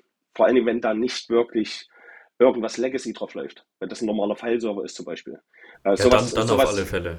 Dann auf alle Fälle, ja. ja. Aber ich kenne halt auch viel so richtige Scheiß-Software, die Millionen Euros kostet in irgendwelchen Produktionsumgebungen beispielsweise, wo sich ein Hersteller mit einer unglaublichen Nonchalance herstellt und sagt, nö, geht halt nur Server 2008 R2 und das ist dann natürlich ein größeres Problem, aber ich stimme dir völlig zu. Ich habe schon Unternehmen gesehen, wo ich gesagt habe, nee, ihr spielt das jetzt nicht irgendwie auf 2008 R2 zurück, weil das ist auch lauffähig woanders. Also ihr könnt auch woanders einen Fallshare eröffnen. Ja. Ja, was ich halt immer sehr interessant finde, ist, wenn ich ähm, dann solche Sachen sehe wie ähm, SMB V1 muss äh, aktiviert werden auf der Domäne, weil ansonsten kann ähm, der spezielle Server nicht mit seinen Clients kommunizieren und, und dergleichen. Also das sind, das sind Geschichten, die, ähm, ja, ja, da stelle ich mir manchmal ähm, echt die Frage, warum. Aber wir aber brauchen doch die halt Excel-Makros. Oh ja, die Excel-Makros, die sind, die sind ganz wichtig. Word-Makros, ja. SMBV1 ja. habe ich tatsächlich selber schon erlebt, gar nicht in, in Incident-Response-Fällen, sondern ganz normal in Kundenterminen, wo das irgendwie Thema ist, wo ich dann schon gesagt habe, okay, unabhängig von irgendeiner Produktberatung, macht doch V1 aus. Ja, aber das Unternehmen läuft, basiert quasi auf diesem einen File-Share, wo dann die Word-Dokumente mit den äh, Makros liegen. Ähm, am Ende des Tages, ja, da kannst du halt nur noch irgendwie Sicherheitssoftware draufschmeißen, äh, alles einschalten und hoffen, dass er es erwischt. Wenn sie es nicht ausschalten möchten oder können, dann ist es halt so. Ne? Ja, gut, aber mit V1 hast du immer das Problem, dass ähm, wenn ich ein Notebook infiziere als Angreifer, also übernehme, äh, mhm. und ich keine Möglichkeit habe, auf die Domäne zuzugreifen oder ähm, ähm, ähm Benutzer ähm, Daten, also ähm, Benutzername, äh, Passwort auszulesen, SMBV1, ähm, ja, ähm, Man in the Middle. Ja, ja. Lese ich kurz aus, fertig ist. Also da, und da äh, gibt es vielleicht eine, eine Erkennung ähm, für das Tool. Mhm. Ähm, aber wer SMBV1 benutzt, hat mit Sicherheit auch kein Mac-Pinning oder dergleichen auf dem, auf dem, auf dem Switches. Mhm. also ein, ein R-Poisoning, das wird halt nicht erkannt. Ja. Ganz einfach nennt sich dann Risikoanalyse und, und Risk Management und dann geht man das Risiko ein und dann ist es so. Das, manchmal geht es halt nicht anders scheinbar. Aber gut. Ähm, wir haben jetzt relativ viel davon geredet, dass du dann Analysen machst auf Notebooks, VMs, whatever. Ähm, ich lehne mich mal aus dem Fenster und behaupte, dass der Großteil davon Windows ist. Ähm, ja. Gibt es da auch einen Teil Linux oder kommt das nie vor? Ähm, was Oder bisher noch nie vorgekommen ist, ist Mac.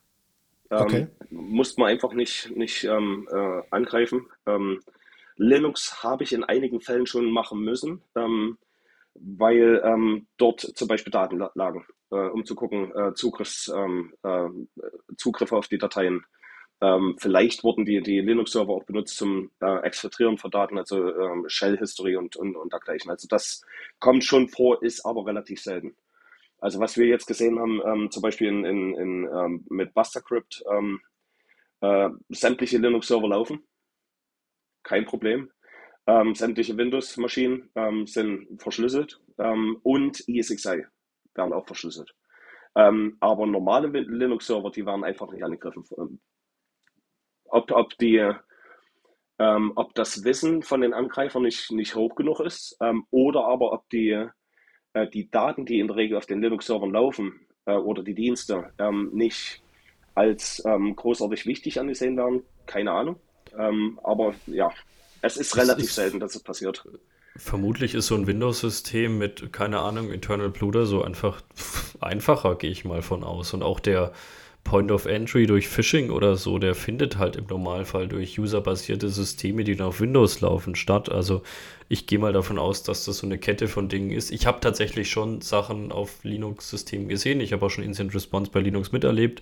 Ähm, das gibt's, das ist halt einfach unglaublich selten. Das liegt aber, glaube ich, an ganz vielen Faktoren, die da zusammenkommen. Unter anderem, dass wir halt auch in einer sehr Windows-basierten Welt irgendwo leben. Ja gut, ich sehe, ich sehe da ein bisschen einen, Drift, ähm, muss ich ganz ehrlich sagen. Ähm, wenn ich zurückdenke, vor elf Jahren, als ich bei Trend angefangen habe, gab es vielleicht ein oder zwei bei uns hier in Cork im, im, im Office mit MacBooks. Äh, und mittlerweile sind es, ähm, ich glaube, ähm, ich hatte vor zwei Wochen hatte ich ein Training gegeben ähm, und da waren aus äh, von zwölf ähm, ähm, Teilnehmern äh, neun MacBooks. Ja. Also das ist schon, da ist schon ein, ein, ein äh, Switch. Äh, sehen, sehen wir bei uns auch. Also dass jemand tatsächlich hier bei uns in dem Bereich eine, eine, ein Windows Notebook hat, ist die Ausnahme tatsächlich. Ähm, genau, wo meine Frage eigentlich hinging, und die Frage kommt tatsächlich gar nicht von mir, die wurde, die sollte ich mal weitergeben und das interessiert mich tatsächlich auch. Wie viele mobile Geräte hattest du denn schon, wo du eine forensische Analyse machen musstest? Null. Das dachte ich mir. ähm, also in, in, unseren Fällen ähm, ist es in der Regel ähm, wirklich Ransomware. Ähm, wir reden weniger über, ähm, über direkte APTs, ähm, also wo wirklich, ich sage mal, ein, ein ähm, subventionierte äh, Angriffstruppe, subventioniert von dem Staat, äh, wegen, wegen Espionage reingeht. Wir sind in der Regel zuständig für, für Ransomware und da ist es in der Regel nicht, äh, nicht der Fall, dass, dass ähm, Mobilgeräte ähm, davon betroffen sind. Ähm, ich weiß auch nicht, ähm, ich muss ganz ehrlich sagen, ich ähm, kenne, glaube ich, eine Umgebung, die wirklich äh, äh, hundertprozentige äh, Sicherheit von, von Mobilgeräten ähm, voraussetzen wollte. Und das war eine Umgebung, die ich als damals noch im Tech-Support äh, unterstützt habe. Da, da hat man noch ähm, äh, Office Scan mit dem, mit dem Mobile Security ja. Plugin. Ah ja, genau. ja, da gibt es ja auch heutzutage Möglichkeiten, da ist aber auch wieder so eine Telemetrie-Geschichte, ne? dass man sagt, okay, ähm, der, derselbe Benutzer-Account, der halt irgendwie auf dem MacBook oder auf dem Windows läuft, der läuft halt auch irgendwie auf dem, auf dem äh, mobilen Gerät, was weiß ich, Microsoft-Account, Office-Account, whatever. Das heißt, dass man da die Daten so mit aufnimmt, das halte ich für realistisch. Ich halte Anti-Malware auf einem mobilen Gerät für komplett unrealistisch heutzutage. Ähm, man kommt halt einfach nirgendwo mehr dran. Ähm, das ist halt alles abgeschlossen, ist ja auch gut so. Ähm, nur es gibt ja forensische Tools und so weiter für diese mobilen Geräte. Ich frage mich halt immer, wie weit man damit kommen würde. Ähm, ob das überhaupt Sinn macht, so eine Analyse zu machen.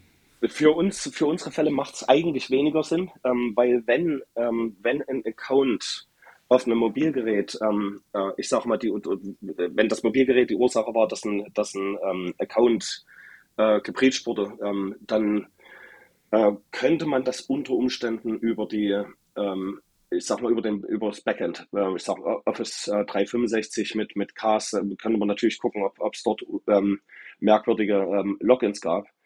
Ähm, wo es wirklich auffällig ist äh, mit den Mobilgeräten, ist zum Beispiel, wenn es wirklich um ähm, einzelne Personen geht, ähm, äh, wo nachgeprüft werden muss, ähm, wann sich eine Person zu einem an einem bestimmten Ort ähm, ähm, äh, aufgehalten hat, zum Beispiel, oder Analyse von, von äh, Fotos mit GPS-Daten und dergleichen. Da sehe ich das aber im Bezug auf Ransomware-Fälle, ist es mhm. eigentlich weniger wichtig. Ja. Okay. Ähm, dann wollte ich nochmal zurückkommen zu der Dokumentation. Ihr schreibt ja dann quasi oder ihr haltet ja eure Analyse in einem Bericht fest mit Empfehlungen und allem drum und dran. Ähm, quasi zwei Fragen dazu. A, wie viel Zeit nimmt das in Anspruch, wie anstrengend ist es tatsächlich, diesen Bericht zu schreiben. Ich halte das, weil ich, für mich persönlich wäre das, glaube ich, die anstrengendste Sache dieses ganzen Jobs.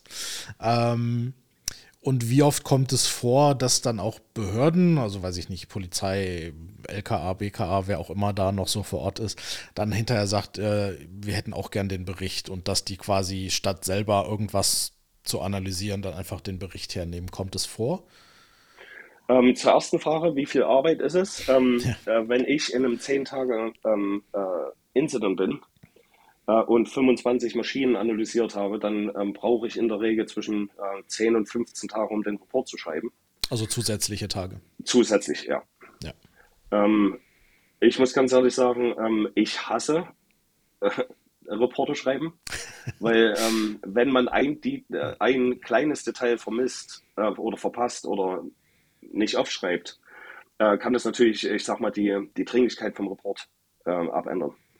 Und ähm, deswegen brauche ich wahrscheinlich auch ein bisschen länger wie manch anderer Kollege, weil ich lese mir den Report viermal durch, äh, um zu gucken, ob er Sinn macht. Wir haben Peer Reviews, also ein Kollege von mir wird es ähm, durchlesen von der technischen Seite, dann haben wir unsere Koordinatoren, die nochmal drüber gehen ähm, von der Orthographie-Seite. Äh, in der Regel sind auch, äh, unsere, Eng ähm, unsere Reporter auch Englisch. Mhm. Ja, was das für mich einfacher macht, klingt doch besser oder so. Ähm, deutsches Nö, Business äh, äh oder äh, ja, äh, äh, Business Deutsch zu schreiben für mich ist ähm, absolut ein Krampf, weil ich bin seit 15 Jahren jetzt in Irland. Ähm, ich bin es einfach gewohnt, ähm, Business Englisch zu schreiben. Es ist ja auch also ein das, sehr technischer Bericht und ich glaube, das ist einfach ja. die Natur der Sache, dass es auf Englisch natürlich einfacher ist. Ähm, ja, aber wird es denn oft verlangt auf Deutsch? Oder gewünscht, also gewünscht wahrscheinlich ständig, aber auch, gibt es auch Kunden, die sagen, ich brauche es aber auf Deutsch? Wir stellen die Frage gar nicht. Okay. Ähm, wir nehmen von vornherein an, dass ähm, äh, die Kunden, die die Reporte in Englisch haben äh, oder bekommen werden und damit auch äh, zufrieden sind. Ähm, es gibt allerdings, äh, ich glaube, ich hatte jetzt, ich, ich schreibe derzeit noch an einem, äh, ich glaube, das ist mein dritter deutscher Report. Ähm, und da sehen wir ähm, äh, schon, dass ähm, zum Beispiel wir einen deutschen Analysten brauchen, weil äh, es null Englisch gibt in der Umgebung. Äh, vielleicht, ähm, vielleicht einer der, der, der IT-Admins, ähm, aber der CEO ähm, ist über 80 Jahre alt, spricht nur Deutsch und eventuell noch ein bisschen Russisch. Äh, dann sagen wir, okay, wir, wir schreiben, wir schreiben den, den, den Report in Deutsch, damit es wirklich ähm, äh, ich sage mal, einen Benefit für alle gibt. Nicht nur für den, den IT-Admin, der natürlich die technischen Details wiss, äh, äh, wissen muss, sondern auch für die, die, die höheren Etagen, die ähm, auf die Empfehlung zurückgreifen müssen, um zu gucken, okay, was ist unsere Strategie, wir müssen hier was machen. Ähm, in Bezug auf die, auf die Behörden, ähm, wir geben unseren Report in der Regel immer raus an äh, die Personen, die involviert waren im, im äh, Vorfall. Also wir haben zum Beispiel, wenn wir direkt mit dem Kunden ähm, äh, agieren, dann bekommt der Kunde das. Äh, haben wir noch ein Systemhaus oder einen Partner dazwischen, dann bekommt der Partner und der Kunde das. Äh, wenn ähm, die Behörden nach dem Report fragen, ähm, dann ist es natürlich dem Kunden oder dem Partner auch ähm, äh, freigestellt, den weiterzugeben. Aber in der Regel passiert die Kommunikation zwischen uns und den Behörden äh, passiert nicht. Also wir haben, es kann sein, dass wir mal ein, ein, ein ähm, ich sag mal, ein Meeting, ein Follow-up-Meeting haben ähm, während der, der, des Vorfalls, wo die Behörden mit drin sitzen, wo wir uns austauschen über IOCs, ähm, also IP-Adressen oder was auch immer. Ähm, aber in der Regel ist es nicht so, dass wir direkt mit denen in, in Kontakt stehen. Das okay, also läuft immer über einen Partner. Dachte, das kommt tatsächlich häufiger vor, dass das irgendwie jemand da, ich sage jetzt mal ganz blöd gesagt, von der Polizei, ja, was auch immer, dass je nachdem, mhm. wen es betrifft, ob es LK oder BK ist, hätte schon gedacht, dass die da öfter mit dabei sind und auch in den Meetings vielleicht dabei sind und Informationen gerne hätten oder austauschen. Ähm, also ich weiß, dass die, dass die sehr oft involviert werden. Ähm, ja. Aufgrund der Datenschutz und, und äh, dem gleichen, da müssen die mit, mit ähm, involviert werden. Ähm, aber ich glaube, ich hatte die über die drei Jahre jetzt vielleicht in drei, in drei Fällen in, okay. in einem der Meetings mit dabei. Und dann auch nicht regelmäßig, sondern bloß einmal oder vielleicht zweimal. Okay. Aber ihr kriegt dann an sich auch keine Informationen von denen, dass die sagen, hey, wir haben irgendwie dies und das noch rausgefunden. Das läuft dann wahrscheinlich, wenn über die, über die Kunden wahrscheinlich. Ne? Ja. ja. Das ist, was wir in der Regel kriegen. Also wir haben es auch manchmal, dass wir ähm, zum Beispiel in einem Unternehmen sind, ähm, wo wir über die, die europäische Seite äh, gucken. Ähm, und dann das, die amerikanische Seite hat einen anderen äh, ähm, Incident Responder ähm, mhm. Ähm, am, am Werk. Und ähm, es kann sein, dass wir von unserer Seite her IOCs rüberschicken, dass die Bescheid wissen. Wir aber nie irgendwelche kriegen, äh, äh, zurückkriegen von denen. Also manchmal ist es wirklich ein bisschen schwierig, wo ich sagen muss, die, die Großzahl ist ähm, mit denen arbeitet sich sehr gut, ähm, aber es gibt halt ab und zu mal diese ich nenne sie schwarze Schafe, weil äh, ohne Indikatoren können wir nicht wirklich ähm, eine gute Arbeit leisten. Und wenn, wenn dieser Austausch nicht stattfindet zwischen den, den verschiedenen, ähm, ich sag mal, Teil, äh, Teilnehmern, ähm, dann ist es natürlich ähm, umso schwieriger für uns, ähm, ne, ja, wirklich rauszufinden, was, was äh, passiert ist. Ja, ärgerlich. Ich habe das auch schon ein paar Mal jetzt tatsächlich gehört, auch nicht nur bei uns im Umfeld, sondern auch bei anderen, ähm, dass wenn da mehr als eine Partei in irgendeiner Form involviert ist, dass die Kommunikation dann sehr schleppend läuft, um es gut auszudrücken, ähm, dass da wirklich wie so ein Konkurrenzdenken scheinbar herrscht. Ähm, dass man irgendwie sagt, okay, was ich so finde, die Indikatoren behalte ich für mich und gebe es halt nicht weiter. Was eigentlich ja am Ende nur der Nachteil ist für den Kunden, weil ihm geht's halt, ihm geht die Information verloren und man es fehlt ja auch die Information dann beim Threat Hunting. Wenn man die Indikatoren hätte und würde aktiv noch danach suchen können, würde es das eigentlich ja besser machen. Also, naja, hoffen wir mal, dass sich das verbessert. genau, äh, deswegen ähm, fragen wir in der Regel auch ähm, vorab, ähm, ob es eine, eine, Versicherung gibt, eine Cyber Insurance. Ja. Weil äh, die könnte unter Umständen vorschreiben, welche, ähm, äh, welchen AR-Service ähm, äh, die Umgebung zu nutzen hat. Ähm, und wenn dem der Fall ist, dann sind wir auch raus. Wir können natürlich Monitoring, also das Überwachen vom, vom Netzwerk, ähm, was ich vorhin erwähnt hatte, ähm, mit anbieten, parallel mhm. zum, zur Forensik. aber in der Regel ähm, ähm, sagen wir, okay, wenn eine andere IR-Firma bereits ähm, in der Umgebung drin ist, bringt es nichts, wenn wir da noch mit reingehen, ja. weil das zu viele Köche verderben im Brei. Es ist einfach so. Wobei ich mich da frage, ich habe das irgendwo gehört, ich bin mir gar nicht mehr sicher, wo, vielleicht war es im Podcast, dann erinnerst du dich bestimmt, Robert, dass die Versicherung das empfehlen, die schreiben es nicht vor, sondern die sprechen halt nur eine entsprechende Empfehlung aus. Ähm, ich will ja, mal ein, es, es gibt alles. Sorry, Robert. Es, es gibt wirklich alles. Also im Normalfall ist es wirklich eine Empfehlung. Es gibt auch welche, die sagen, sie machen es komplett alleine, was selten funktioniert, meiner Erfahrung nach. Äh, das sollte man sich also auch nicht darauf verlassen. Ähm, ich habe aber auch schon in ganz einzelnen Fällen gesehen, dass es wirklich vorgeschrieben war. Aber ganz oft ist es eine sehr klare Empfehlung und da hat man natürlich auch im Hintergrund Verträge oder so. Manchmal ist bei der Versicherung sind dann eben auch drei Tage, vier Tage mit drin oder so. Und äh, ja, also gibt es für alles Beispiele. Trotzdem sage ich immer, habt eine Option, auf die ihr euch einigermaßen verlassen könnt, wo vielleicht auch ein Vertragswerk dahinter steht, habt aber noch zwei, drei Nummern im Petto, bei denen ihr notfalls auch anrufen könnt. Ähm, vielleicht nicht mit Vertragsgrundlage, wo ihr aber wisst, ey, da sind wir als Kunde geführt und ja, so kommen wir ja auch oft in diese Instant Response Situationen raus. Auch wir garantieren das ja im Normalfall nicht, aber ja, es gibt dann immer noch eben Dinge, wo wir sagen, dann ruft uns halt zumindest an und wir schauen, wie wir helfen können. Genau. Ja, meine, wenn ich jetzt nicht ganz falsch schaue, meine letzte Frage eigentlich. Ähm, das haben jetzt Leute gehört und haben jetzt gehört, ah, okay, super cooler Job. Incident Analyst ähm, oder ähm, Forensiker, wie auch immer. Ähm, wie wird man das denn? hast, du, hast du irgendwie Empfehlungen für Leute, die jetzt sagen, okay, das klingt total cool? Wo fängt man denn an? Gebe ich jetzt bei YouTube irgendwie ähm, How to Analyze an Incident ein und gucke mir die ganzen Videos an? Spoiler tut's nicht. Ich habe es gestern mal gemacht. Furchtbar, die ersten Treffer. Ähm, braucht man da irgendwie 20 Zertifikate? Braucht man da Trainings? Wie, wie fängt man sowas an? Also ich muss ganz ehrlich sagen, ich, ich weiß es nicht. Ähm, ich habe Training gemacht, sechseinhalb Jahre ähm, bei Trend ähm, und habe äh, das Advanced Threat Defense Training gegeben, was ich sag mal so ein Einblick in äh, Cyber Threat Landscape und ähm, Hacking Methodologies, also ähm, wie Attacker sich normalerweise im Netzwerk bewegen, ähm, auf Basis der, der APT-Stufen, die sechs Stufen von einer, von einer typischen Cyber-Attacke. Ähm, und dann ähm, die letzten zwei Tage von dem Training waren äh, forensische Analyse. Ich habe das natürlich nur ähm, theoretisch trainiert. Ähm, also ich war ja nicht im, im Field ähm, äh, damals. Also ich war wirklich bloß ein Trainer und habe mir die Labs angeguckt und habe geschaut, ja, super, das läuft schön. Mhm. Äh, und irgendwann habe ich mir gesagt, jetzt muss ich das aber mal sehen, wie es wirklich in der echten Welt draußen aussieht.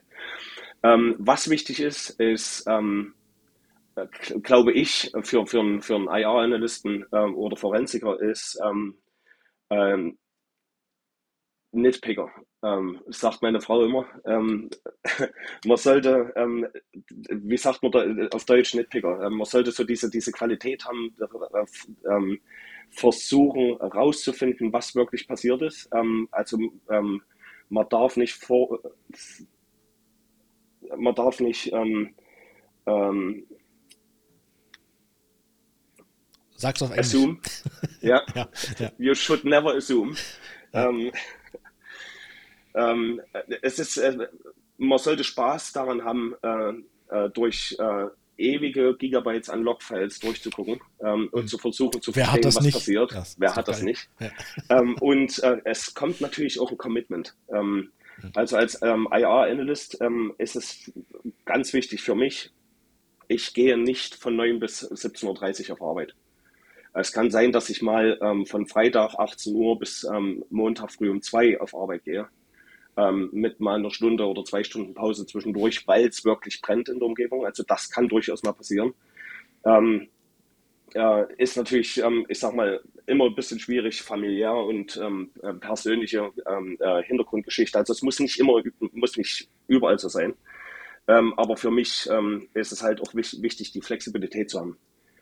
Nicht zu sagen, okay, ähm, zum Kunden, ähm, ja, äh, du bist zwar unter, der, unter dem Angriff, aber wir haben es jetzt 17.30 Uhr, wir hören uns morgen früh um 8 wieder. Ähm, das ja. funktioniert einfach nicht. Also das ist, ähm, ähm, für, für mich sind das so ähm, äh, wichtige Voraussetzungen und dann natürlich äh, sollte man auch das Verständnis haben, aus den Findings, also die forensische Analyse, da eine Schlussfolgerung zu ziehen und Empfehlungen weiterzugeben. Mhm. Weil dem Kunden ist nur zur Hälfte geholfen, wenn die einen forensischen Report haben, ja. ähm, aber nicht wissen, was sie damit an, anzufangen haben.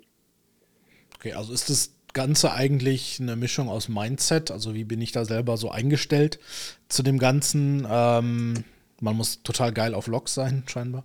Ähm, ähm, und äh, letztendlich ist es Erfahrung, oder? Erfahrung, ja. Ähm, ich kann empfehlen, wer ähm, so oder so in, in, in, den Sicherheitsbereich rein will, ähm, ähm da kann ich empfehlen ähm, die SANS-Kurse.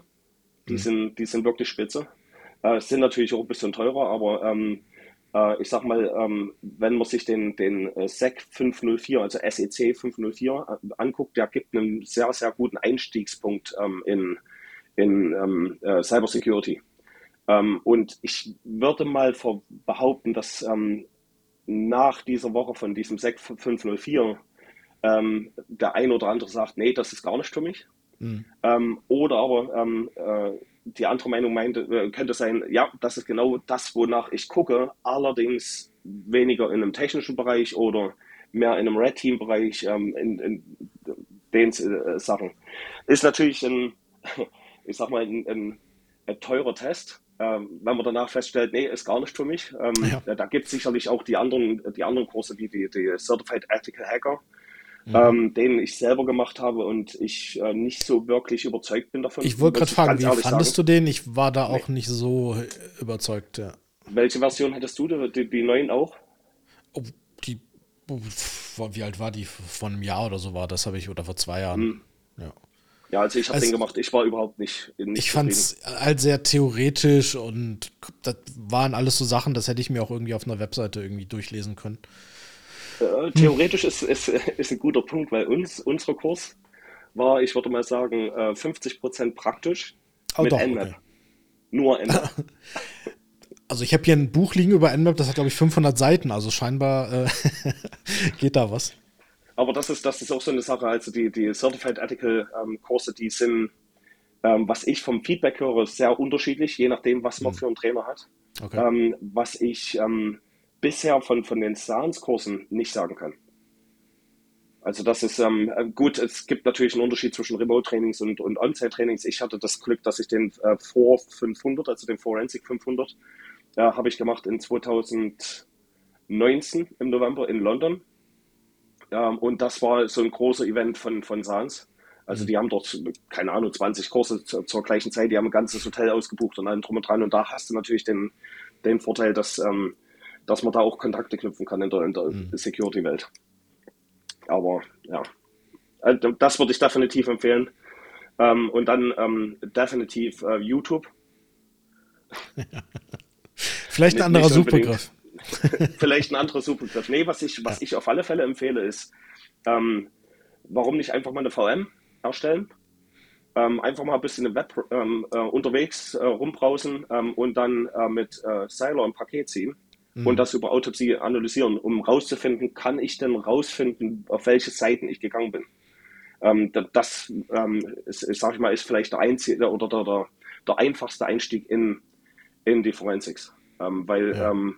Ähm, da ist es bekannt, was gemacht wurde und dann äh, kann man herausfinden, wie lange es eigentlich dauert, um genau diese Informationen aus der, der, der, der äh, Beweismittel rauszuziehen. Es ist halt schwierig. Ähm, äh, Robert, du hattest das äh, vorhin mal angesprochen. Wir, wir rennen ständig hinterher in der Sicherheitsindustrie. Also wir sind die Katz äh, und folgen der Maus. Ähm, das ist halt immer das, das größte Problem. In, in eine Attacke kann man machen mit einem Playbook, ähm, runterladen von selbst über Google, einfach mal suchen, wie kann ich ähm, the Hash machen. Ähm, äh, Befehl eingeben, fertig. Äh, wie kann man es aber nachweisen? Und mhm. wie kann man es zeitnah nachweisen? Das ist immer das große Problem.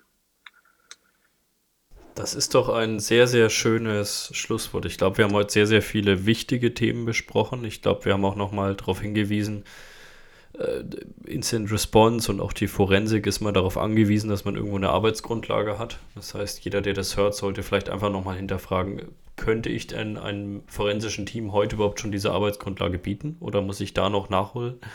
Dann auch wirklich die Frage stellen, habe ich denn überhaupt so ein forensisches Team verfügbar? Und dann gibt es natürlich auch viele andere Punkte, über die wir heute gesprochen haben. Rund um Backup, rund um Restore, ähm, rund um Analyse selbst. Es war heute sicherlich für unsere Verhältnisse sehr, sehr technisch. Ähm, es war, glaube ich, gar nicht schlimm. Das äh, muss eben auch mal sein. Und es ist bei dem Thema Forensik eben auch einfach notwendig, dass man da mal ein bisschen technischer wird. Und ja, ich weiß nicht, Kim, ob du noch ein Schlusswort hast. Ne, alles gesagt. Dann bedanke ich mich bei dir, Marc. Vielen Dank. Äh, Gerne doch. Und war sehr interessant. Ich habe auch einiges nochmal mitgenommen, was mir so auch nicht geläufig war. Ich bin ja auch nicht tagtäglich in irgendwelchen Instant-Response-Situationen. Ähm, und ja, so wirklich meine praktischen Erfahrungen liegen doch auch schon ein, zwei Jährchen wieder zurück. Und man merkt ja doch, wie sich manche Dinge verändern. Und äh, deswegen war es auch für mich heute höchst interessant und habe sicherlich auch wieder eine Menge mitgenommen. Hoffe auch, dass ihr an den Hörgeräten eine Menge mitgenommen habt. Äh, mit Hörgerät meine ich nicht unsere älteren Zuhörer. Empfangsgeräte. Ähm, Rundfunkgeräte. Und zu guter Letzt kann ich euch nur noch mal darauf hinweisen, wenn ihr uns so gern hört, und ich kann das ja an den Downloadzahlen zumindest sehen, dass man uns äh, eigentlich ganz gerne hört, weil man schaltet doch immer wieder ein. Tut uns bitte einen Gefallen, weil damit helft ihr uns, damit helft ihr insbesondere dem Podcast auch nochmal visibler zu werden und ähm, dass Kim und ich, die erfolgsgetriebenen Säue, hier auch noch mehr Bock haben, das weiterzumachen.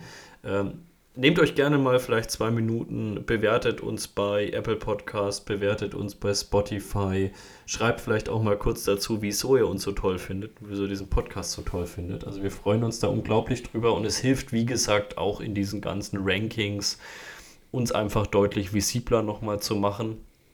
Und desto mehr Hörer wir haben, desto mehr Ideen bekommen wir normalerweise auch. Also wir haben jetzt durchaus auch schon Ideen von Hörern umgesetzt.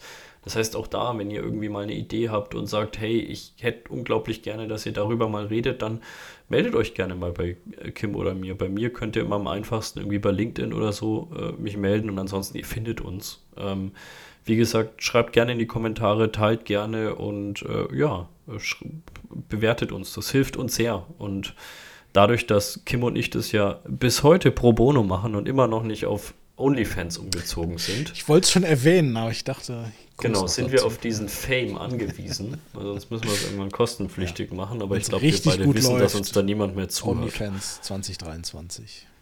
Ja, ist ja bald, gell? Also wir haben ja jetzt bald Stimmt. die. Also wir haben jetzt die ersten drei Podcast-Monate jetzt dann rum.